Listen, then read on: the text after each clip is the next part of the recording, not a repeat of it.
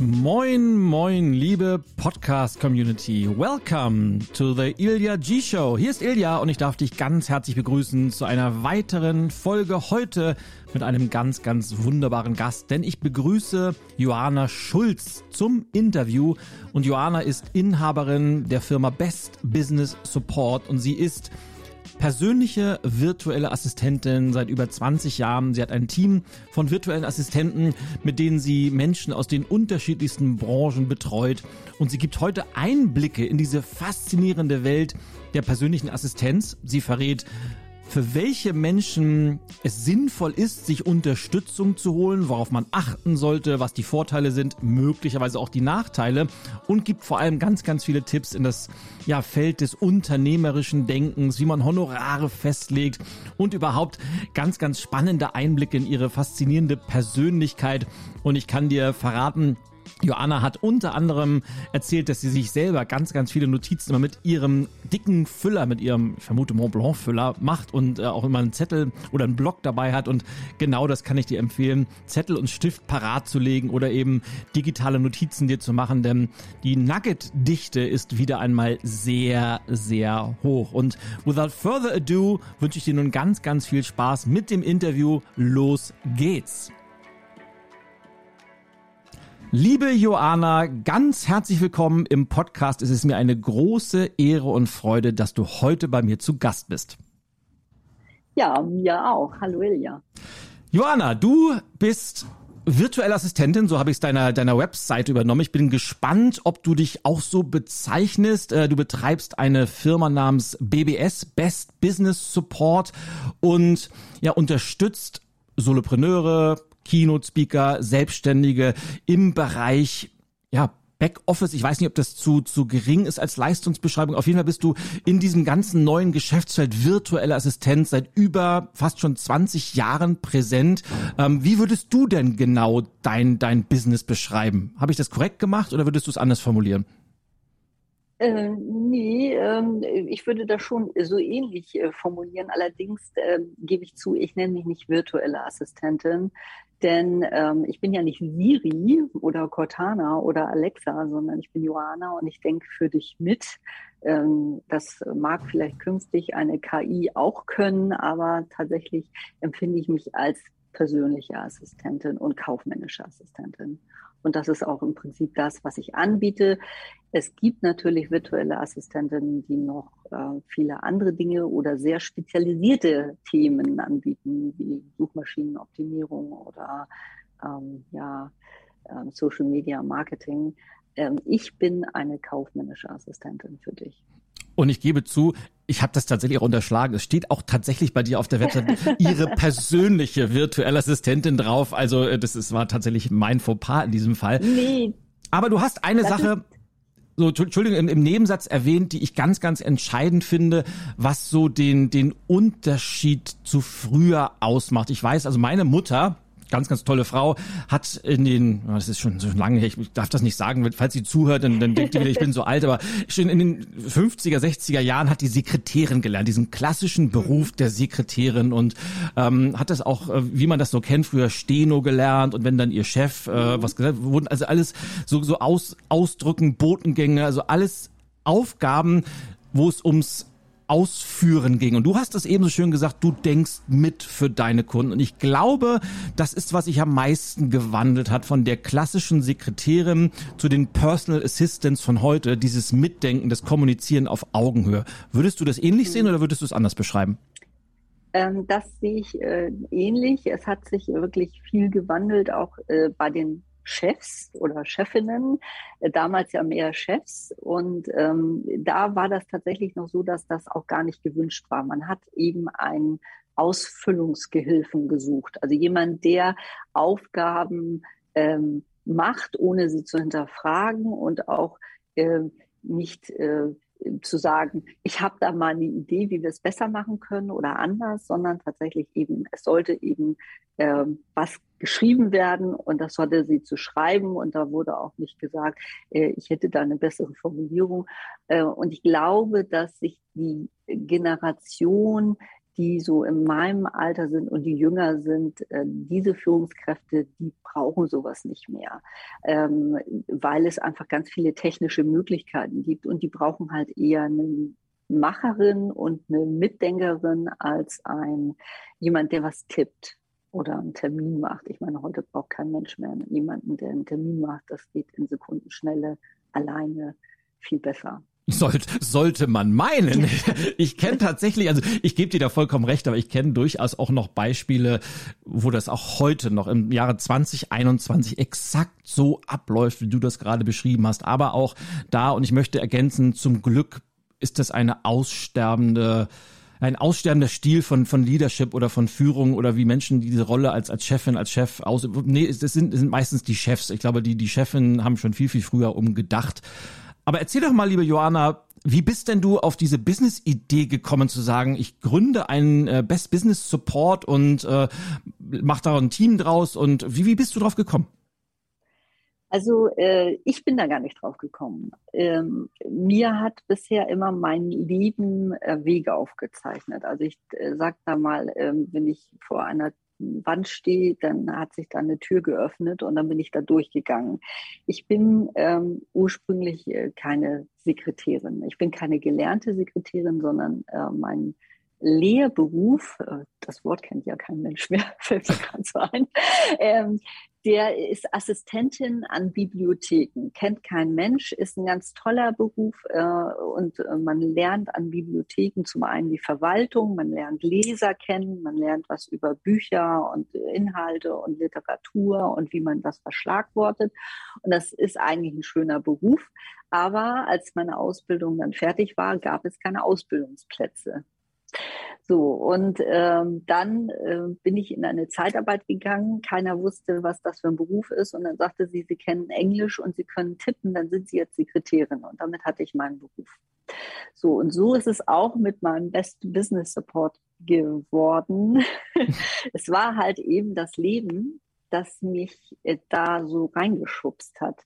Ich äh, war lange Zeit Sekretärin äh, im Angestelltenverhältnis und war da nicht so ganz glücklich und habe dann ein Buch gelesen von einer Frau, die heißt Edith Stork. Und äh, die ging in Büros und räumte da auf. Und dann dachte ich, ja, mit meinem Beruf, Assistentin an Bibliotheken und meinem Wissen jetzt als Sekretärin, das kann ich auch. Und damit mache ich mich einfach mal selbstständig. Das war im Jahr 2000. Und ich habe nie einen Auftrag als Büroorganisatorin bekommen, mhm. als Aufräumerin, sondern ich bin dann Interimsassistentin geworden, weil eine Netzwerkpartnerin zu mir sagte, ähm, du, ich habe eine Kundin, die sucht eine Assistentin, findet keine, kannst du das mal interimshaft machen? Und dann habe ich gedacht, oh, bevor ich zu Hause rumsitze und ich in meinen ersten sechs Gründungswochen so rumgammel, mache ich das einfach. Klar. Und dann war ich Interimsassistentin. ja, und dann war ich Interimsassistentin. Das habe ich dann bis 2007 gemacht. Mhm. Und dann kam die sogenannte Subprime-Krise. Ja, Lehman Brothers, also wir erinnern uns alle. Genau. Also hoffentlich ja, alle. also äh, alle, die in unserem Alter sind. Ja, genau. Das, das fiel mir auch gerade ein, dass ja viele auch erst in dieser Zeit geboren sind, die heute schon irgendwie ja, selbstständig eben. sind. Ja. Deswegen, also äh, muss man vorsichtig sein. Und äh, tatsächlich ähm, war das dann so, dass alle Interimsmanager oder Werkingenieure oder eben Interimsassistenten wurden freigestellt in Konzernen und äh, großen Firmen. Und äh, ich hatte Firmenkunden, ähm, die waren in Deutschland äh, große DAX-Unternehmen oder ich habe in sehr, sehr großen Logistikunternehmen gearbeitet oder eben in ähm, großen Anwaltskanzleien. Und die haben alle frei Mitarbeiter rausgesetzt. Und dann stand ich äh, sozusagen vor meinem ähm, Unternehmen und dachte, ja, und nu? Mhm. so als Hamburgerin, ne, so und nu. Und dann traf ich eine Trainerin, die sagte, ich habe Land unter. Die schmeißen zwar viele Leute raus in dieser Subprime-Krise, aber die, die in den Firmen bleiben, die kriegen sozusagen als Bonus viele Trainings geschenkt. Es war also ein Weiterbildungsboom nach dieser Finanzkrise oder während dieser Finanzkrise. Und die hat den ganzen Tag war die in Trainings, konnte keine Anfragen mehr beantworten, konnte keine Aufträge mehr äh, bestätigen und so weiter, weil sie einfach irgendwie Tag und Nacht im Training war und fragte mich, ob ich ihr Backoffice machen könnte. Und ähm, da musste ich zwei, drei Tage drüber nachdenken. Und ich sagte ihr, ich weiß zwar noch nicht wie, aber ja, hm. das machen wir. So, und äh, das glaubt ja dann auch wieder keiner, der jünger ist als wir beide. Äh, wobei ich glaube, ich noch ein bisschen älter bin als du. Das glaube ich ähm, nicht. 2008 äh, war virtuelles Arbeiten noch in den Kinderschuhen. Komplett, komplett. Es gab Clouds, die haben ein Vermögen gekostet und die saßen in Amerika und die haben einen Kunden wie mich mit, ich weiß nicht, 500 Gigabyte Datenmengen, hatte, die haben die gar nicht genommen. Die haben gedacht, was ist das denn für eine? So, und äh, es gab äh, die ersten Voice-over-IP-Systeme. Äh, und da habe ich dann bei der äh, Telekom gefragt, ja, wie ist denn das? Äh, und dann wollten die mir für 1100 Mark, nee, Euro, Entschuldigung, mhm. ähm, tatsächlich äh, eine Anlage verkaufen. So, und ich so, äh, nee, das kann ich nicht bezahlen, ich bin Einzelunternehmerin. Und äh, als ich dann äh, mich so durchgehangelt habe durch die technischen Möglichkeiten von 2009, äh, hatte ich dann ein Homeoffice, hieß damals auch noch nicht sehe das hieß noch Arbeitszimmer. Richtig. und dann äh, habe ich da losgelegt und habe für sie ähm, das Backoffice gemacht. Ich habe also ähm, deren Telefone angenommen, habe ähm, Anfragen beantwortet, habe Honorare verhandelt, habe Auftragsbestätigungen und Verträge verhandelt und äh, ja, was eben so kaufmännisch übrig geblieben ist. Rechnungsstellung, Mahnwesen, äh, Kundenpflege, ruf die mal an, da war ich ein halbes Jahr nicht, sag mal, ich habe ein Aufbauseminar, ja. solche Geschichten. Und so fing das an.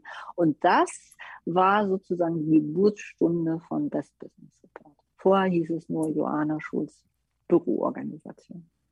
Ja, also es ist eine mega coole Story, vor allem weil, weil heute, und ich komme da gleich drauf, ist es ja sehr, sehr einfach. Egal, es gibt ja diesen berühmten Begriff des digitalen Nomadentums und ähm, ja. wenn man mal so ein bisschen dieses Thema persönliche virtuelle Assistenz, also Personal Assistant, Virtual Assistance äh, ist ja wahnsinnig trendy wo sowohl von der Nachfrage als auch von der Anbieterseite aus. Also auf der einen Seite, und ich komme gleich mal drauf, für wen sich das wirklich lohnt, äh, vielleicht diese, diese Dienstleistung in Anspruch zu nehmen. Aber auf der anderen Seite stelle ich fest, gibt es auch ganz, ganz viele Menschen, die sich für diesen Beruf aktuell entscheiden. Und auch da stelle ich fest, es sind sehr, sehr viele Frauen, die oftmals mhm. äh, irgendwo an einem Wendepunkt im Leben angekommen sind und sagen, und teilweise die, die im Konzern eine Führungskarriere hinter sich haben und irgendwann sagen, da muss doch noch mehr sein. Und ähm, die Gründung einer, eines solchen Businesses ist ja heute sehr einfach geworden und äh, viele machen das ja auch von vom vom Bali scheint sehr äh, beliebt zu sein, aber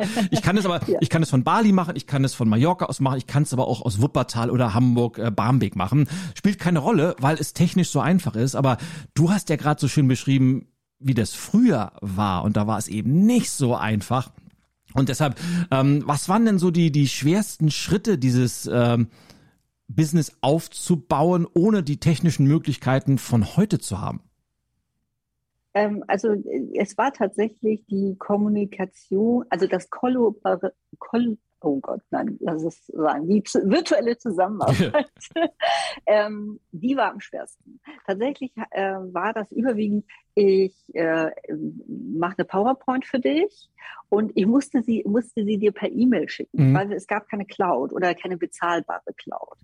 Ne? Also ein Weltkonzern hatte natürlich eine Cloud, aber wenn wir beide zusammengearbeitet hätten, du als Solopreneur, ich als Solopreneur, ähm, dann, hätte, dann fing es an, man hat also alles per E-Mail hin und her geschickt. Jetzt will ich dich nicht unterbrechen, aber auch das, liebe Johanna, ist auch in 2021 immer noch gang und gäbe, dass das. Äh, Nein, äh, das muss man alles nicht. Ja, ich machte. Also in also manchen Konzernen, die lieben das hin und her schicken und ich frage mich auch ja. immer wieder, warum muss das noch so sein? Also im Konzern mag das wirklich noch so sein, aber unter meinen Kunden ist das nicht mehr so. Äh, und ich hatte dir das ja auch im Vorgespräch mhm. schon gesagt. Also äh, ich, arbeite gar nicht so viel mit Videokonferenzen, ähm, aber äh, eben mal kurz einen Bildschirm teilen und sagen, guck mal, findest du die PowerPoint, ist sie so ja. aufgebaut, willst du sie so haben? Ja, gut, äh, Zoom-Video wieder zu und ähm, äh, weiterarbeiten. Also das ist gar nicht mehr nötig und das mache ich auch nicht mit meinen Kunden. Meine Kunden sind ja auch ähm, die sind ja auch alle virtuell auf der Höhe.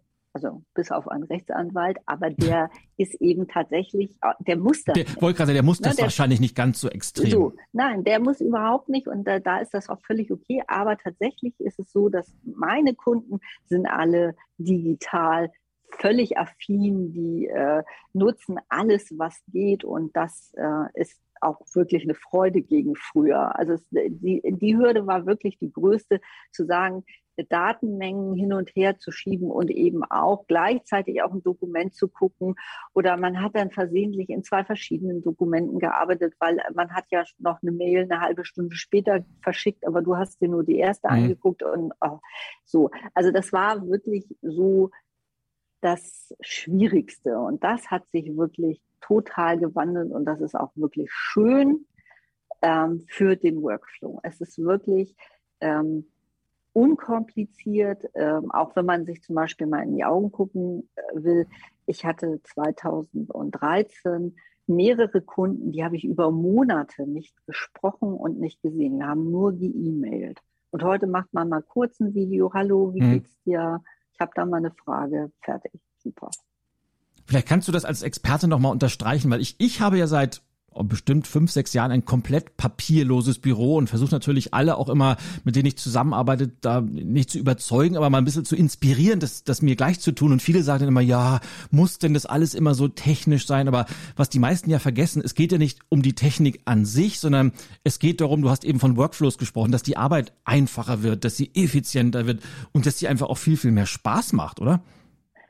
Ähm, also da bin ich vorsichtig, weil das, glaube ich, eine, also was mit der Persönlichkeit zu tun hat. Ich zum Beispiel liebe schwere Füller und ich liebe mein Notizbuch. Und da kritzel ich rein und schreibe rein und schreibe meine Ideen und ich äh, notiere tatsächlich sogar noch, wenn das Telefon klingelt, in diese Kladde die Telefonnummer. Also ich liebe Schreiben mit der Hand. Mhm. Finde ich toll. Ich äh, behaupte auch, ich habe eine schöne Schrift und äh, freue mich daran. Das unterscheidet uns beide zum Beispiel.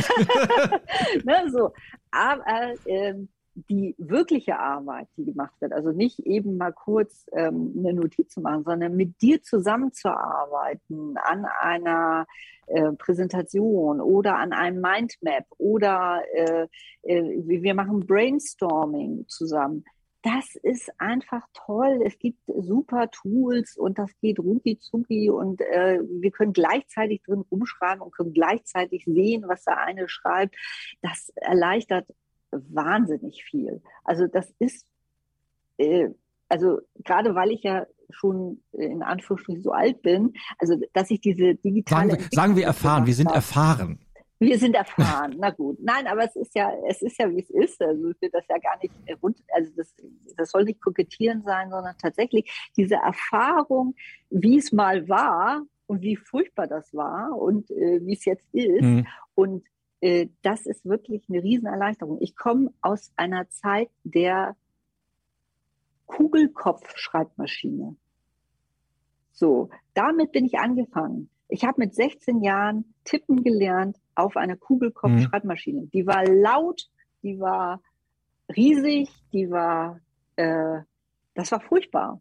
Und wenn man sich vertippt hat, dann ja. musste man wieder von vorne anfangen. Neues Blatt oder, also, oder Tippex.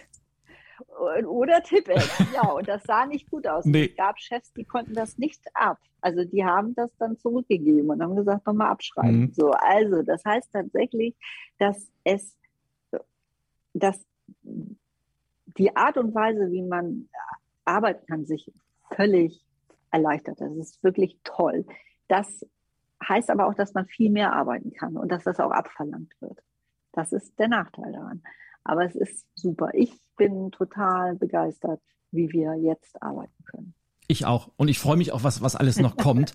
Jetzt ist, habe ich es gesagt, es ist ein, ein, ein sehr trendiges Thema und gerade so mit, mit meinen Kunden in meiner Community eine der, der häufigsten Fragen, die vor allem Solopreneure haben. Und nochmal als, als Ergänzung, Solopreneur muss ja niemals heißen, dass man ein, eine One-Woman, eine One-Man-Show ist, sondern gerade mit diesen ähm, Assistenten auf, auf Personal-Ebene hat man ja die Möglichkeit, auch ein, ein virtuelles Team zu haben, in dem man eben äh, mit, mit Menschen wie dir beispielsweise zusammenarbeitet. Aber für wen, jetzt mal eine komplizierte Frage, ich hoffe, ich kriege das alles in einen, in einen Abwasch, für wen lohnt sich eine solche Zusammenarbeit mit, mit persönlichen virtuellen Assistenten, für welche Aufgaben lohnt sich das und wie erkennt man den Zeitpunkt, wo man anfangen sollte, diese Aufgaben zu delegieren?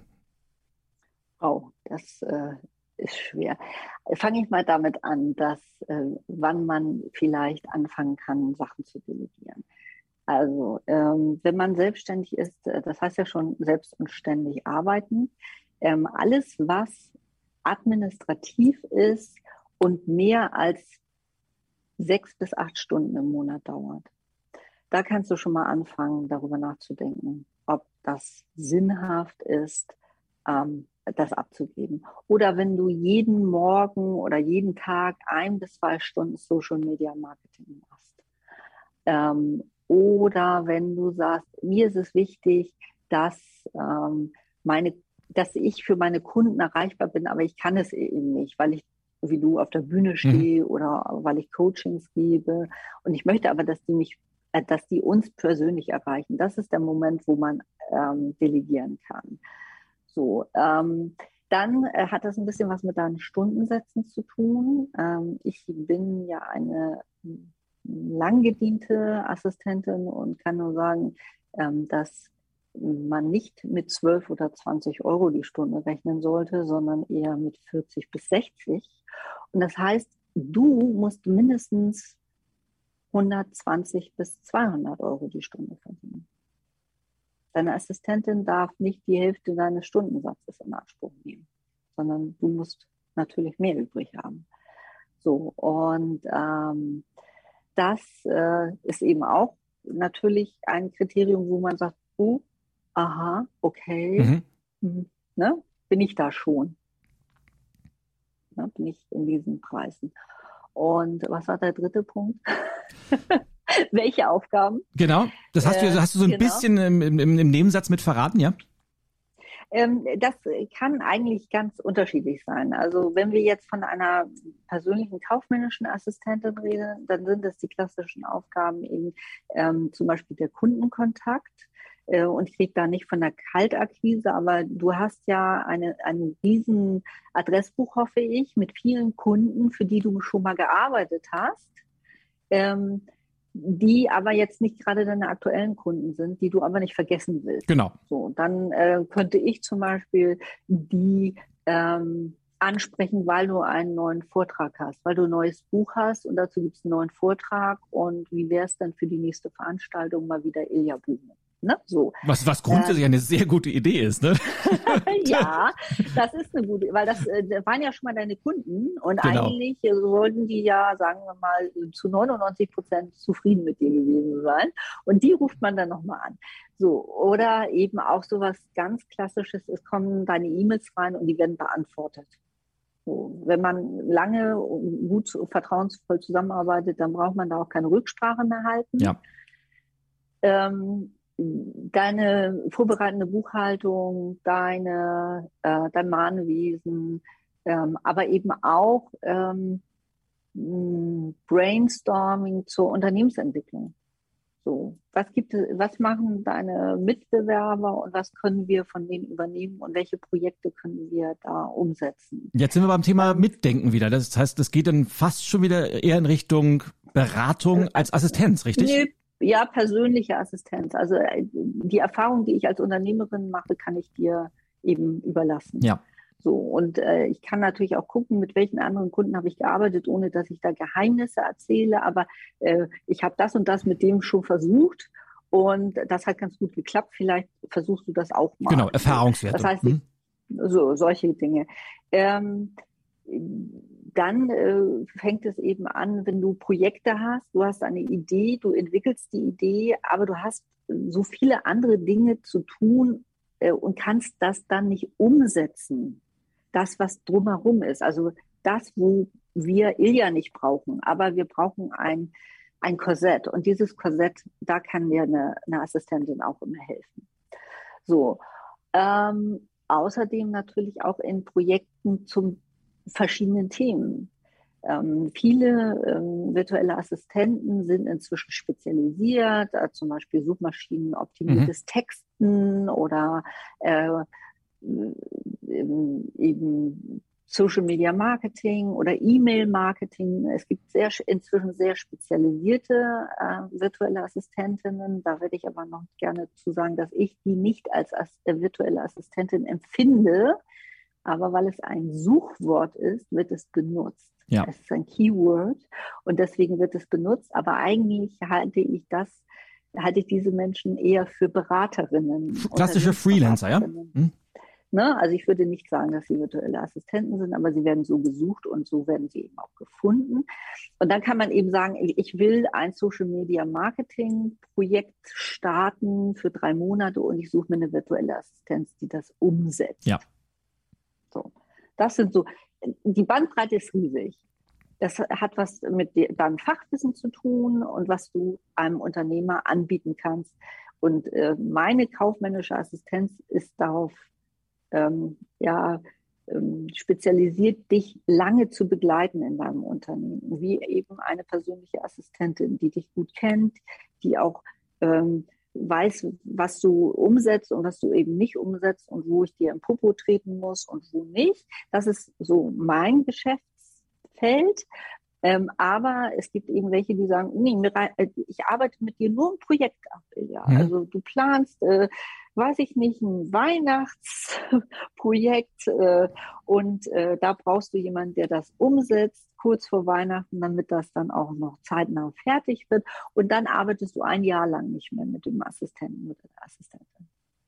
Jetzt habe ich super, ja? super spannend, was du da erzählt hast. Und jetzt äh, möchte ich gerne mal einen Punkt aufgreifen, wo ich gerade drüber nachgedacht habe und vorweg gesagt, es geht hier vor allem um, um unternehmerische Entscheidungen. Die kann man natürlich nie jemandem abnehmen, aber mich würde deine Meinung dazu interessieren, weil es geht um das Thema der Honorare. Du hast gerade die Stundensätze angesprochen und natürlich auch ganz, ganz wichtig gesagt, dass es natürlich immer einen großen Unterschied gibt, ob jemand gerade am Anfang der Karriere steht oder schon viele, viele Jahre dabei ist mit entsprechender Erfahrung.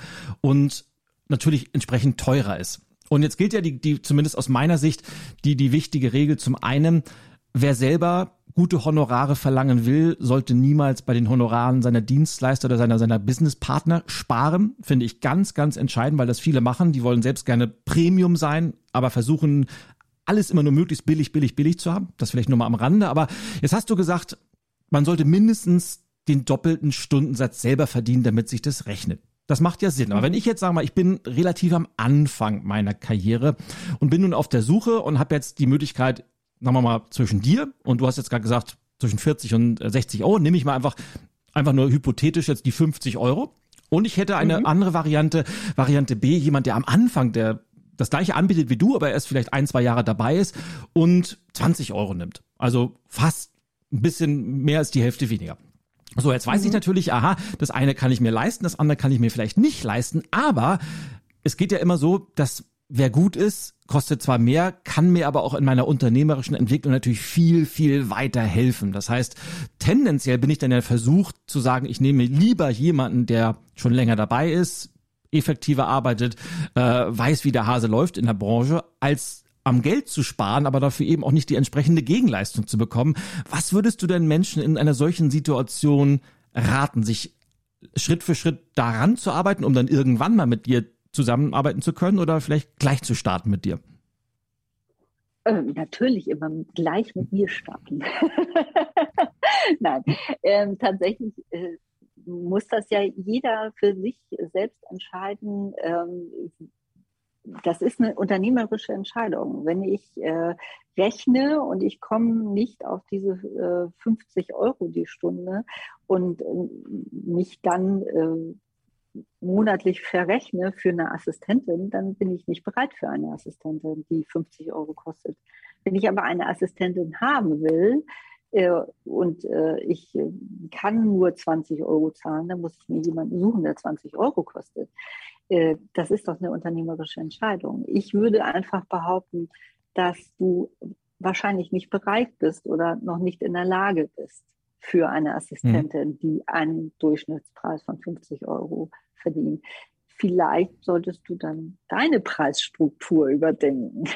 Denn ich bin tatsächlich nicht der Meinung, dass ein Anfänger ähm, einen niedrigeren Preis ähm, aufrufen sollte, sondern es hat ja äh, was mit deiner ähm, Berufserfahrung zu tun. Und die hast du wahrscheinlich auch schon vor deiner Selbstständigkeit gehabt. Ich war Assistentin auch schon vor meiner Selbstständigkeit. Das heißt, ich bin ja nicht als Assistentin angefangen, sondern ich bin als Unternehmerin angefangen als ich mich selbstständig gemacht habe. Das ist ein ganz, ganz, ja, ganz, ganz wichtiger Hinweis, weil das ja äh, gilt ja nicht nur für, für die Assistenten dieser Welt, sondern das gilt ja für andere Branchen auch. Du hast ja schon viel von, von, von Trainern und von, von, von ja. Rednern gesprochen und auch da, ich, ich nehme das ähnlich wahr in dieser dieser dieser Bubble der der Assistenz, ähm, dass da auch also der Markt ist riesig und jeder kann das irgendwie machen und egal was man vorher gemacht hat, auf einmal steht dann auf der auf der Visitenkarte auf der Webseite drauf, ja äh, ab sofort Assistenz. Aber ohne die Berufserfahrung bringt es ja sowieso nichts und das spüren Kunden ja auch sehr, sehr schnell, ob man weiß, was man da macht oder nicht, oder? Ja, das denk, also bilde ich mir ein, dass äh, man das merkt. Aber ich kann äh, zum Beispiel ein ähm, Beispiel aus der virtuellen Assistenz. Ich habe äh, vor einem halben Jahr eine ähm, junge Frau kennengelernt, also nicht mehr ganz so jung, so Mitte 30 und sie hat sich selbstständig gemacht als virtuelle Assistentin und sie war vorher Marketingassistentin in einem großen Verlag. Mhm. Und das hat sie zehn Jahre gemacht. So, wenn ich zehn Jahre Marketingassistenz mache, dann äh, äh, habe ich einfach diese Erfahrung. Ich ja. weiß, was Marketing ist, ich weiß, was ich zu tun habe und ich mache das dann jetzt eben nicht mehr in dem Verlag, sondern ich mache das für dich, Ilja. So, und da äh, ziehst du eben aus meiner Erfahrung, die ich in meinem Berufsleben schon hatte. Und dann verstehe ich natürlich nicht wirklich, wenn sie sagt, ja, ich möchte nur äh, 35 Euro, wo aber Marketingassistenz im Stundensatz schon eigentlich bei 60 oder 70 liegt. So, äh, aber sie ist ja erst drei Monate selbstständig. Das ist wie, als wenn ihr Wissen abgefallen ist am Tag ihrer Gründung. Und das ist eben, deswegen bin ich eben der Meinung, der, der gründet, sollte schauen, was sagen denn die Marktpreise? Und die Marktpreise für virtuelle Assistenz liegen inzwischen zwischen 40 und 60 Euro. Ich bin da auch in der Mitte und wenn ich sage, okay, 60 traue ich mich nicht, ich fange mal bei 38 an, mhm. dann ist das ja auch noch okay, aber äh, eigentlich nicht mehr marktpreiskonform. Also ich muss mich eben ähm, erkundigen, was sind die durchschnittlichen fairen Preise. Ich kann natürlich auch durchschnittliche unfaire Preise bei 12 Euro ansetzen. Und solche Anrufe bekomme ich. Ne? Also Büro kann ja jeder. Und ich dachte so an 12 bis 15 Euro. Und dann sage ich, ja, sehr gerne, suchen Sie sich gerne jemanden, der das macht. Sie werden jemanden finden. Und die ist auch nicht inkompetenter als ich. Die kann das bestimmt genauso toll, ähm, weil die ja wahrscheinlich Erfahrung als Assistentin hat. Aber sie hatte halt meiner Meinung nach eben nicht die Erfahrung als Unternehmerin. Und ähm, das kann dann ähm, schwierig werden. Tja, ich bin mir nicht ganz sicher, ob ich dir da zustimme oder nicht. Ich, ob man für 12 Euro wirklich die gleichen Leistungen bekommt wie für 50, möglicher, mit Ausnahmefällen möglicherweise, vielleicht ist es wirklich einfach nur unternehmerisches Unwesen, aber trotzdem, ich finde es wichtig, dass du das auch nochmal gesagt hast, weil ich das immer wieder wahrnehme, dass man auf der einen Seite selber möglichst hohe Honorare aufrufen möchte, aber dann anfängt, äh, Menschen für 12 Euro, 14 Euro einstellen zu wollen und möglichst da auch nochmal runter zu handeln. Und aus meiner Sicht, das macht man nicht. Und äh, ich, ich bin ja jetzt nicht so super esoterisch, aber ich glaube, dass das alles aufs eigene Karma-Konto einzahlt und sich irgendwann kommt das wieder. Also das, das macht man einfach nicht. Und also ich bin immer schon jemand gewesen, ich zahle gerne für gute Leistungen, weil ich auch erwarte, dass es bei mir so ist.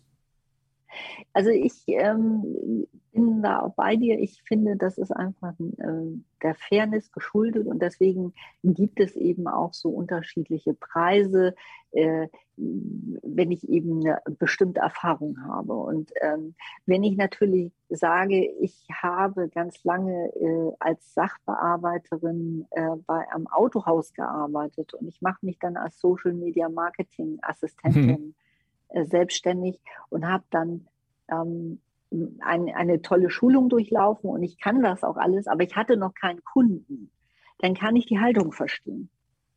Ne? Dann kann ich sagen, ja gut, okay, ich habe tatsächlich noch keine Berufserfahrung in Social Media Marketing. Ja. Ähm, dann äh, will ich auch gar nichts sagen und dann kann man vielleicht auch Te Testbalance mal machen, äh, die hoffentlich bezahlt werden, denn auch das ist Arbeit, wenn jemand äh, eine Probearbeit abgeben muss. Ähm, aber dann weiß man, man arbeitet zusammen oder nicht. Der Test war eben ein Test.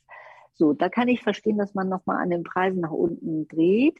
Aber wenn ich Social Media Marketing in einem äh, Unternehmen gemacht habe oder in einem Autohaus zehn Jahre oder ähm, wo auch immer, dann ähm, habe ich zehn Jahre Social Media Marketing Erfahrung und dann lande ich eben nicht bei 20 Euro. Exakt. weil ich eben diese zehn hm. Jahre Erfahrung habe. Und da muss ich nur Unternehmer lernen. Und das bringst du ja deinen Kunden bei, Unternehmer zu lernen. Und das ist auch ganz wichtig. Also einfach sich selbstständig zu machen, ohne dass ich mal ähm, eine Gründerschulung mitgemacht habe oder jemand, der mich als Mentor begleitet. Das, ähm, ich finde das ganz wichtig, dass das passiert, damit man auch Unternehmer lernt oder Unternehmerin. Ja, und das ist ganz, ganz entscheidend, weil klar, und auch gerade dieses ortsunabhängige Arbeiten, dann klappe ich meinen Laptop auf und ich kann ja auch die Kunden von, von wo auch immer ich gerade bin betreuen. Das hört sich ja mal alles schön und gut an. Und ich finde es ja auch wichtig, dass man, dass man äh, Herzblut hat für das, was man tut. Aber man muss ja auch Rechnung bezahlen. Man muss ja das Unternehmen auch langfristig auf gesunde Beine stellen. Und da braucht man eben dieses Unternehmerwissen. Und wenn man das selber nicht hat, dann ist es doch das Wichtigste, dass man sich da von außen Unterstützung holt. So ist es. Jetzt habe ich noch eine ja. Frage, bevor wir dann ganz langsam, ich gucke nebenbei schon ein bisschen auf die Uhr, dass wir uns nicht ja. zu sehr in diesem, diesem ganz, ganz spannenden Thema verlieren. Ähm, wir haben vielleicht noch eine, eine, ganz, ganz spannende Abschlussrunde. Vorher würde ich dir noch eine Frage gerne stellen, nämlich ähm, für wen oder wo, wo ist der große Vorteil einer virtuellen Zusammenarbeit mit einer persönlichen Assistenz, wie mit dir beispielsweise, im Gegensatz zu, ich stelle mir jemanden fest als Mitarbeiterin ein, die bei mir im Büro sitzt und äh, die bei mir auf der Payroll ist und mit der ich dauerhaft zusammenarbeite. Wo, wo sind die Vor- und Nachteile jeweils aus deiner Sicht? Ähm, also die Vorteile mit einer persönlichen Assistentin als äh, externe Dienstleisterin, nämlich eine Unternehmerin, ist einmal eben die unternehmerische Erfahrung, die du mitbekommst, aber zum anderen eben auch, dass du sie nur zahlst, wenn du sie brauchst. Also ähm, wenn ich ein, eine Stunde am Tag für dich arbeite, bezahlst du halt eine Stunde. Wenn ich zwei Tage nicht arbeite, bezahlst du nichts. Und wenn ich äh, durchkeule, weil wir im Projekt kamen, dann bezahlst du halt ein bisschen mehr. Aber äh, das hast du dann hoffentlich budgetiert. Das ist einer der Vorteile, dass du eben ähm, auch keinen Urlaub bezahlen musst oder Krankheitsfälle das, da muss sich natürlich die Unternehmerin, die dann für dich tätig ist, sich selbst absichern. Ähm, ich glaube, dass äh, eine Angestellte interessant wird ab einem bestimmten Umsatz, den man mit der äh, virtuellen Assistentin fährt. Das liegt so bei 1200. Da kann man schon mal über eine Angestellte nachdenken im Monat. Ähm, und äh, wenn man sagt, ich will, ich habe ein eigenes Büro und ähm, da soll auch jemand sein und der soll das rundum betreuen, dann ist sicherlich eine angestellte Mitarbeiterin auch ähm, eine bessere Wahl. Was mich jetzt noch abschließend interessiert ist, du hast ja viele unterschiedliche Kunden. Du hast natürlich bestimmte Cluster von, von Branchen, mit denen du viel zusammenarbeitest, aber doch natürlich auch sehr, sehr unterschiedliche Menschen, mit denen du täglich arbeitest. Wie bekommst du das hin, dass du dich immer wieder auf die individuellen Persönlichkeiten einstellen kannst, äh, für die mitdenkst und ich sag mal, du hast es ja eben gesagt, für manche arbeitest du vielleicht eine Stunde am Tag und dann ist da erstmal vorbei, dann musst du ja wieder umswitchen, dann kommt, kommt die nächste Kunde, der nächste Kunde. Wie kriegst du das hin, dich immer wieder ganz individuell einzustellen? Ähm, also das ist, glaube ich, meine Persönlichkeit. Ich bin ähm, nicht umsonst selbstständig. Einer meiner äh, Gründe, warum ich mich eben selbstständig gemacht habe, war, dass ich verhältnismäßig schnell gelangweilt war von meinen ähm, Positionen im, in einer Festanstellung. Also ich habe nach vier, fünf, sechs, sieben, acht Monaten also spätestens nach einem Jahr gedacht, oh Gott, ich möchte hier raus. Das ist mir alles zu langweilig. Ja, Kenne ich zu gut. Tag gleich. Kenne ich so. zu gut. So. Und äh, das war eben auch so. Also ich brauche tatsächlich äh, wohl ähm, verschiedenen Input am Tag. Also, ne, also ich kann nicht jeden Tag das Gleiche machen. Das äh, passt nicht zu mir und dann werde ich auch tatsächlich fehleranfällig. Ich war ähm, nie eine bessere Assistentin als die Assistentin, die ich jetzt bin als Selbstständige. Als Angestellte war ich nie so gut. Ähm, das kommt, weil ich einfach wahnsinnig viele Impulse brauche und die aber auch gerne weitergebe.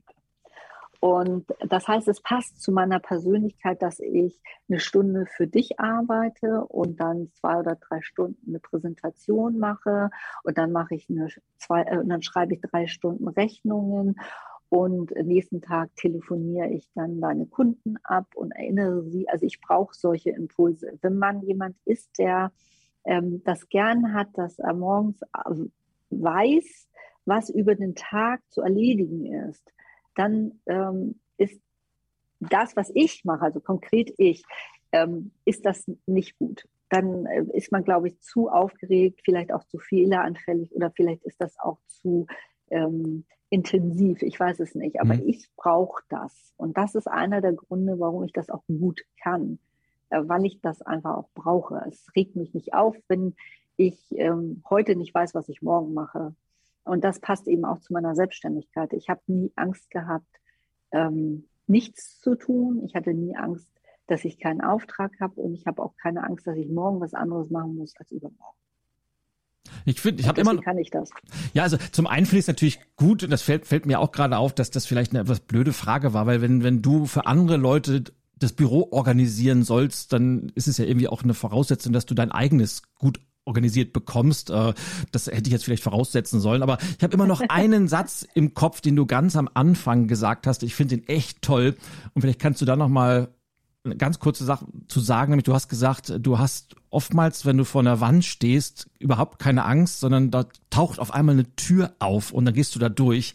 Und ich finde das ganz, ganz, eine ganz, ganz tolle Haltung, so mit dem Leben umzugehen. Wie, wie schaffst du dir denn diese Türen? Weil von ganz alleine tauchen die ja auch nie auf, oder?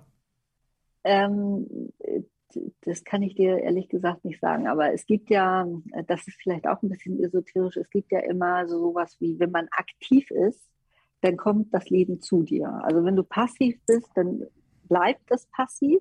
So habe ich das gelernt. Äh, aber wenn du aktiv bleibst, dann passiert irgendwann was. Mhm. Und dann kannst du dich entscheiden, ob du durch diese Tür willst oder lieber nicht. Und so äh, ist im Prinzip immer mein Leben gewesen. Ich bin jemand, der ähm, bei zum Beispiel, ähm, wenn man mal niedergeschlagen ist, dann darf man sich Wunden lecken, aber das darf nicht zu lange dauern. Und da muss man einfach mal wieder aufstehen und äh, sich bewegen und äh, schauen, was man anders machen kann. Und äh, dann findet man eben auch die Tür. Also wenn man vor der Wand steht und die bleibt äh, und man, und man bleibt davor stehen, dann bleibt ja auch die Wand. Und mhm. wenn ich mich aber an der Wand entlang schiebe, dann ist irgendwann eine Tür da und entweder ich gehe durch oder nicht, aber sie kommt. Also, aber wenn ich stehen bleibe an der Wand ohne Tür, dann geht, kommt natürlich keine Tür. So, also ist mein großes Credo, mich zu bewegen, also etwas zu machen. Ähm, was ich immer empfehle, ist einfach mal machen. So, und so ist das eben, so gehen auch meine Türen auf. Ich probiere das und entweder das klappt oder es klappt nicht. Und wenn es nicht klappt, dann ist das eben so. Also ich äh, leide nicht unter Scheitern. Ich finde das wunderbar und äh, das mit dem einfach mal machen gefällt mir aus. Es gibt ja ein Buch, das heißt Mach es einfach. Äh, das äh, liegt mir auch sehr am Herzen und äh, deshalb ja. äh, ich, ich mag die Philosophie und das das stimmt ganz einfach und wer wer aktiv ist und das kann man glaube ich nicht oft genug sagen, der erschafft sich irgendwann auch diese Türen. Es gibt ja diesen berühmten Ausspruch, ich weiß gar nicht, von wem das stammt, aber äh, Glück ist, wenn die passende Gelegenheit auf eine Menge Einsatz und, und aktives Handeln treffen und das, das bestätigt sich bei mir auch immer, immer wieder. Ähm, und von daher finde ich das ein, ein wahnsinnig wertvollen Rat von dir und einen, einen guten Abschluss für, für unser, unseren Hauptblog. Denn jetzt würde ich sehr gerne, liebe Joanna, ähm, zum, zur beliebten Abschlussrunde kommen. Das nennt sich die sogenannten Hot Seat Fragen. Das sind elf kurze, knackige Fragen mit der Bitte um kurze und knackige Antworten. Das ist eine Herausforderung. Ja, für mich auch immer wieder. Es klappt auch selten, aber wir versuchen es immer wieder, das so zu hinzubekommen, weil natürlich auch da es äh, sind ein paar einfache Fragen, es sind aber auch durchaus ein paar, die etwas tiefer gehen. Mal gucken, ob wir das hinbekommen, die unkommentiert einfach zu überspringen. Wir, wir schauen mal. Wir fangen mal gleich mit der ersten Frage an und die geht auch gleich ins Eingemachte. Was sind denn deine wichtigsten Werte im Leben? Liebe, Respekt, Freiheit. Sehr, sehr cool. Ich finde es auch immer wieder spannend dass sich manche Werte gerade bei den Unternehmerinnen und Unternehmern immer wieder wiederholen. Und es scheint natürlich, du hast viel von, von Persönlichkeit gesprochen, bestimmte Persönlichkeiten passen einfach gut zu bestimmten Tätigkeiten. Frage Nummer zwei. Ja. Frage Nummer zwei. Was sind denn deine drei Lieblings-Apps auf dem Smartphone? Oh mein Gott. Oh. Ich habe so viele und ich kann, das war, oh Gott, Lieblings-App. Äh, Oder die, die du am meisten benutzt. Okay, Twitter, Trinken, Outlook.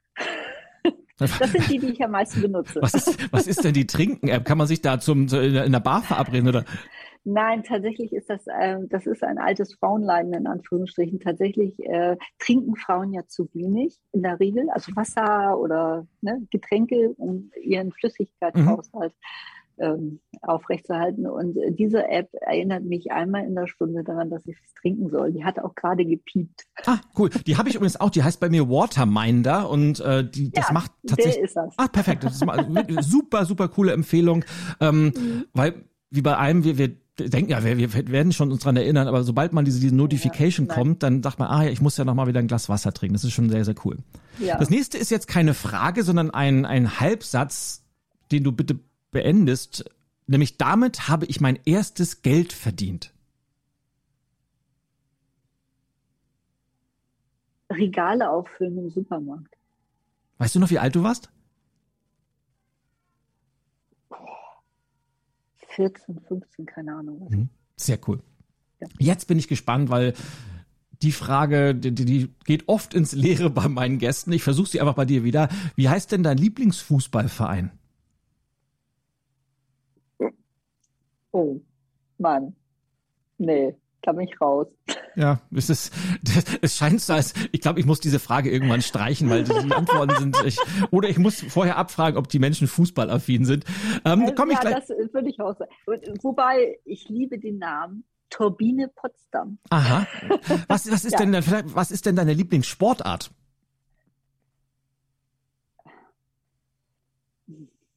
Also ich selber ähm, ich treibe notgedrungen Sport, weil ich äh, viel Rückenschmerzen mhm. habe, aber ich bin ein äh, Konsument von allen möglichen Sportarten. Ich liebe Sport zu gucken, am liebsten Snooker. Ah, cool. Hm. Sehr cool. Dann kommen wir wieder zu, zu den äh, Fragen äh, des, des, der Businesswelt, nämlich äh, was war der wichtigste Fehler, den du in deiner Karriere gemacht hast? Du, ich habe viele Fehler gemacht. Der wichtigste Fehler, also ja, nicht auf meinen Bauch zu hören. Damit habe ich nämlich wirklich schon ähm, so schwerwiegende Fehler gemacht, dass ich gemeinsam mit zwei ähm, Partnern ähm, einen großen Kredit aufgenommen habe und den musste ich lange Zeit abzahlen und mhm. das Unternehmen gibt es schon nicht mehr. Und da habe ich nicht auf meinen Bauch gehört und ähm, das war das äh, ja ein großes Lernfeld und äh, mein Bauch ist inzwischen ein wenig wichtiger als mein Gehirn. Sehr spannend. Was war denn dein bester Kauf der letzten zwölf Monate? Kann was Kleines sein, kann auch was Großes sein.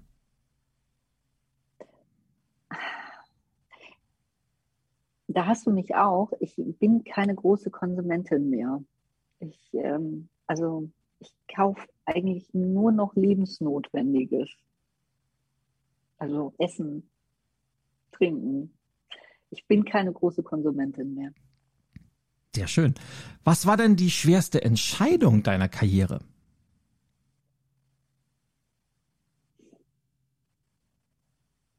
Eine Idee gehen lassen zu müssen. Also ich, wollte immer gerne einen Buchverlag oder Hörbuchverlag haben. Mhm. Und ich habe mehrfach versucht, ähm, auch dann später als Online-Verlag. Und das hat nie, das sollte nie sein. Also ich wurde immer gebremst, tatsächlich von außen. Und ähm, diese Idee ziehen lassen war die schmerzhafteste. Was ist denn dein Lieblingsbuch, liebe Joanna?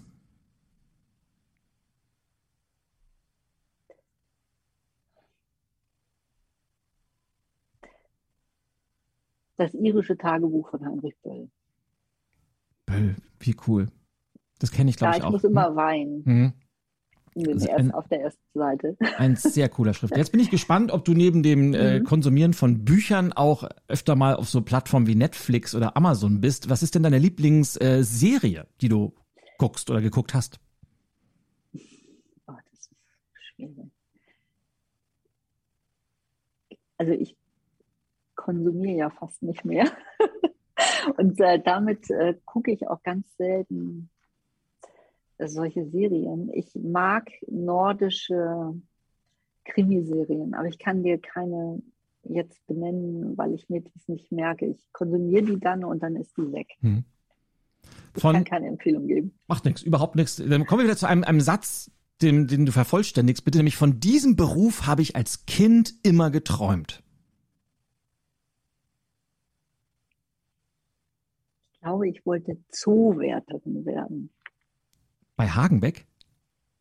Ja, ah. natürlich. Ja. Bei welchem sonst?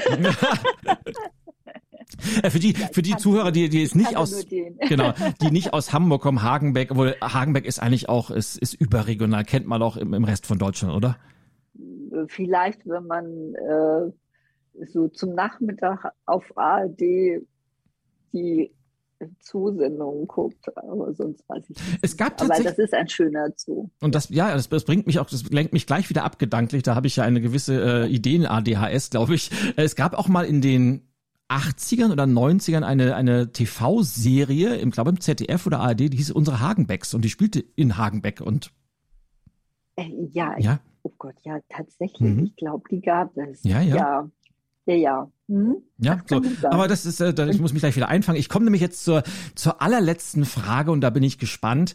Wie lautet dein Erfolgsgeheimnis in einem Satz? Einfach mal machen. Mega. Ein wunderbares Schlusswort, ein sehr, sehr spannender Schlusssatz. Liebe Joanna, ich danke dir, dass du so viel preisgegeben hast von dir, wie du dein Business gegründet hast, dass du uns spannende Einblicke in diese Welt der persönlichen Assistenz gegeben hast. Und ich bin mir ziemlich sicher, dass der eine oder die andere, die heute zuhören, wenn Sie das noch nicht getan haben, spätestens jetzt mit dem Gedanken spielen, äh, mal drüber nachzudenken, ob sich das für Ihr Business nicht auch lohnen würde. Wenn die jetzt äh, auf die Idee kommen, Mensch, die Joana, die ist genau das, was ich gesucht habe. Wie kann man dich am besten erreichen? Ähm, am besten kann man mich erreichen, tatsächlich telefonisch, ähm, aber auch auf meiner Internetseite oder eben per E-Mail. Genau. Und wir verlinken natürlich sowohl deine Internetseite als auch, äh, auf welchem Social Media Profil bist du am aktivsten? Ähm, ich glaube, ich bin am aktivsten auf Twitter. Mhm. Ähm, das ist wahrscheinlich meinem Alter geschuldet, aber ich bin auch bei LinkedIn zu finden oder bei Xing. Wunderbar. Dann verlinken wir das nämlich auch und dann bleibt nur noch eins zu sagen. Vielen, vielen Dank, dass du heute zu Gast warst und ich wünsche dir alles, alles Gute für deine persönliche und natürlich auch für die Zukunft von Best Business Support. Vielen Dank und ich bedanke mich, dass ich ein Gast sein durfte. Es hat mir sehr viel Spaß gemacht. Mir auch. Vielen Dank, Joanna. Ja, bis dann. Tschüss, Ilja.